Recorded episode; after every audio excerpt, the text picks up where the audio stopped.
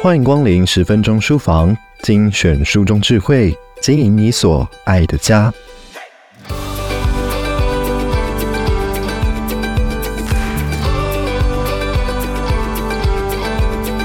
数位潮流的影响，加上疫情席卷，华世代越来越着迷使用三 C。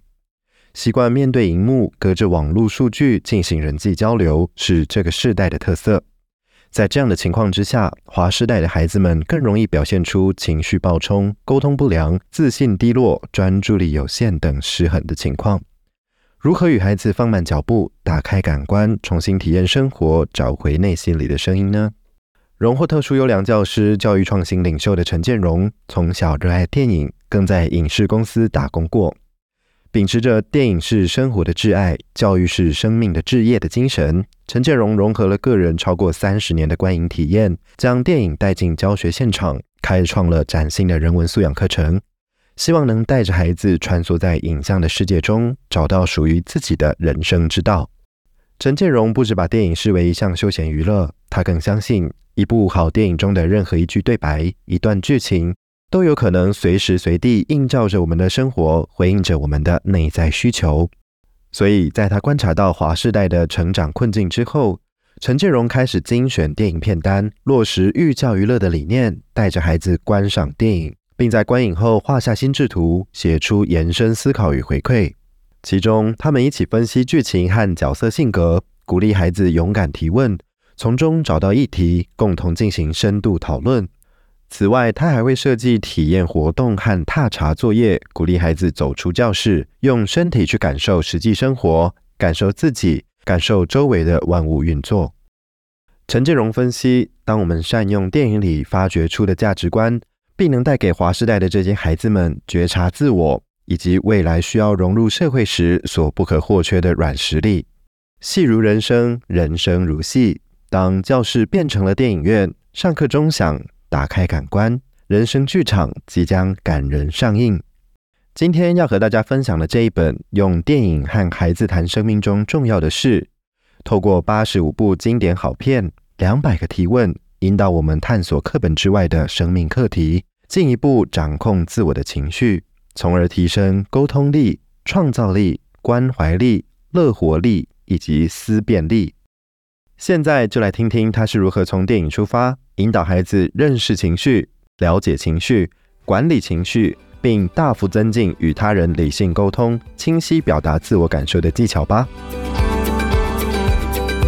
美国关键联盟协会指出，二十一世纪学生所需具备的关键能力，其中一项就是有效沟通。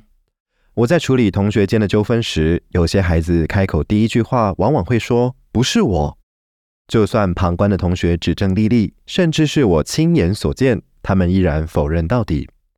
仔细了解背后的原因，才知道这些孩子在家中一旦坦诚犯错，就会受到严厉的责罚。于是，在自我保护的机制下，慢慢建筑出一道名为否认的高墙。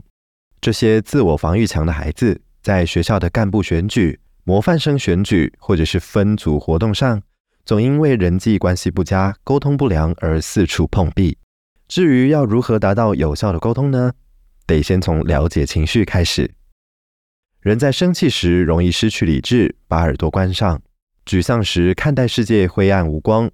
明明是担心焦虑，却说出隐含怒气的反话，让对方误解，造成情感的裂痕。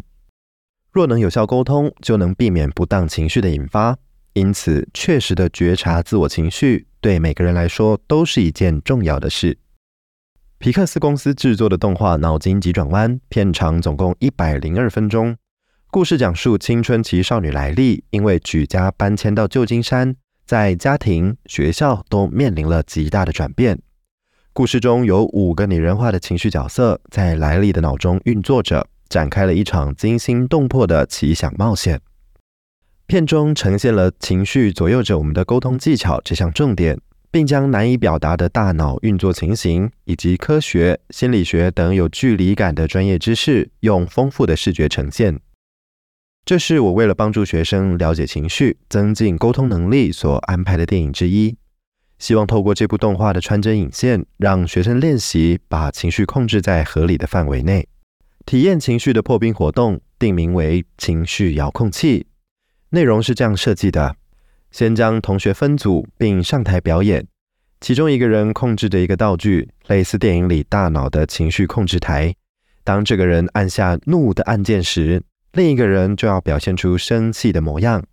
按下乐的按键时，则要表现开心的模样，以此类推。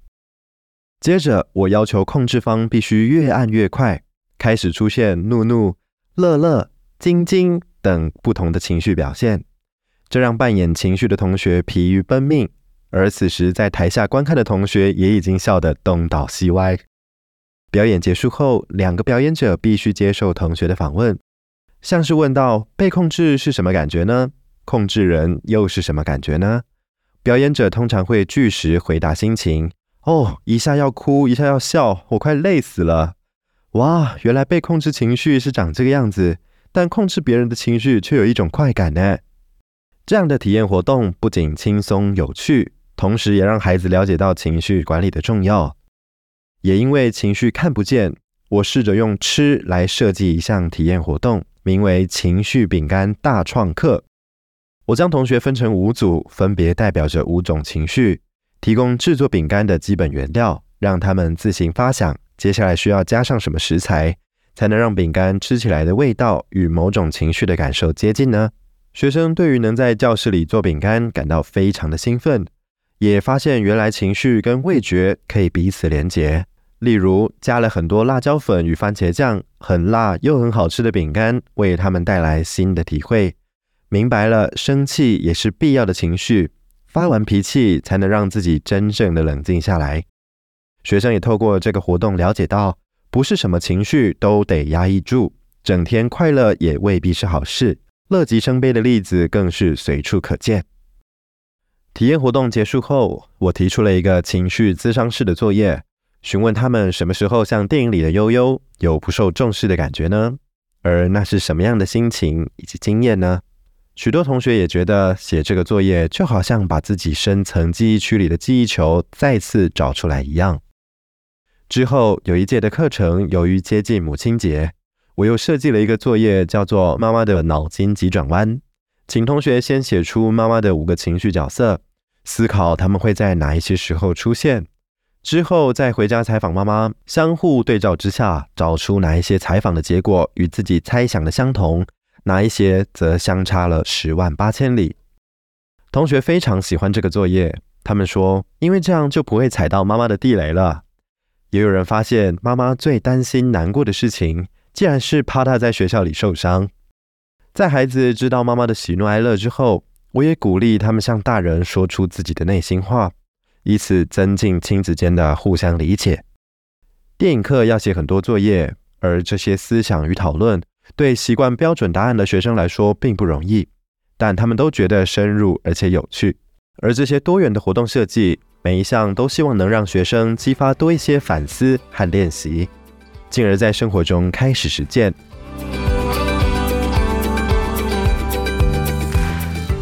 情绪控管得从静心开始，并觉察到每个人的情绪差异，才能顺利的化解日常生活中亲子、同才、师生关系之间经常出现的沟通状况，并与他人建立起良好的互动与情感正向沟通的桥梁。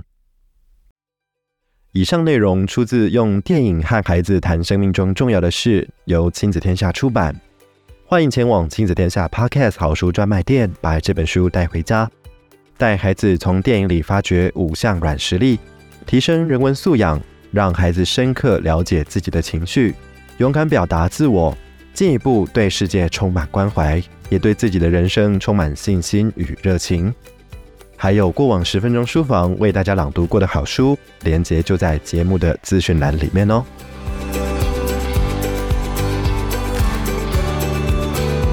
亲子天下 Podcast，周一到周六谈教育、聊生活，开启美好新关系。欢迎订阅收听 Apple Podcast 和 Spotify，给我们五星赞一下。也欢迎在许愿池留言回馈。我是说书人文贤，我们下次见。